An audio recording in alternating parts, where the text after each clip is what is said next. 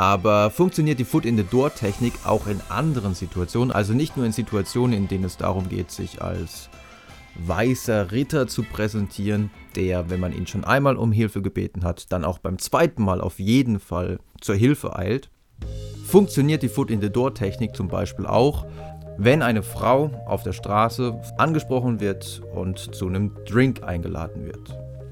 Das Ganze wurde untersucht in der Studie von Nicolas Guiguin und Kollegen, publiziert im Jahr 2010 im Journal Psychological Reports und der Titel der Studie ist Foot in the Door Technique Using a Courtship Request, a Field Experiment. Im Namen der Wissenschaft wurden insgesamt 360 Frauen im Alter von ca. 18 bis 22 Jahren von einem jungen Mann angesprochen.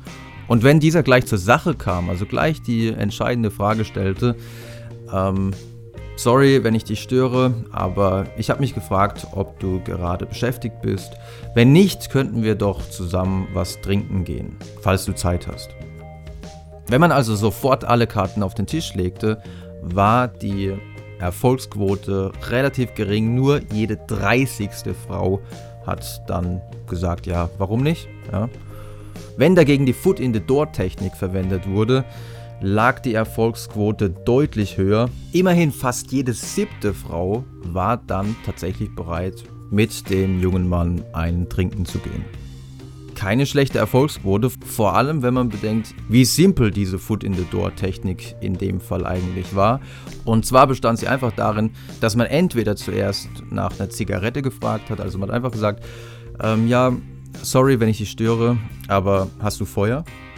Oder, das war dann eine andere Versuchsbedingung, man hat einfach nach dem Weg gefragt. Man hat einfach gefragt, ähm, sorry, dass ich dich störe, aber ich suche den Place de Liberation.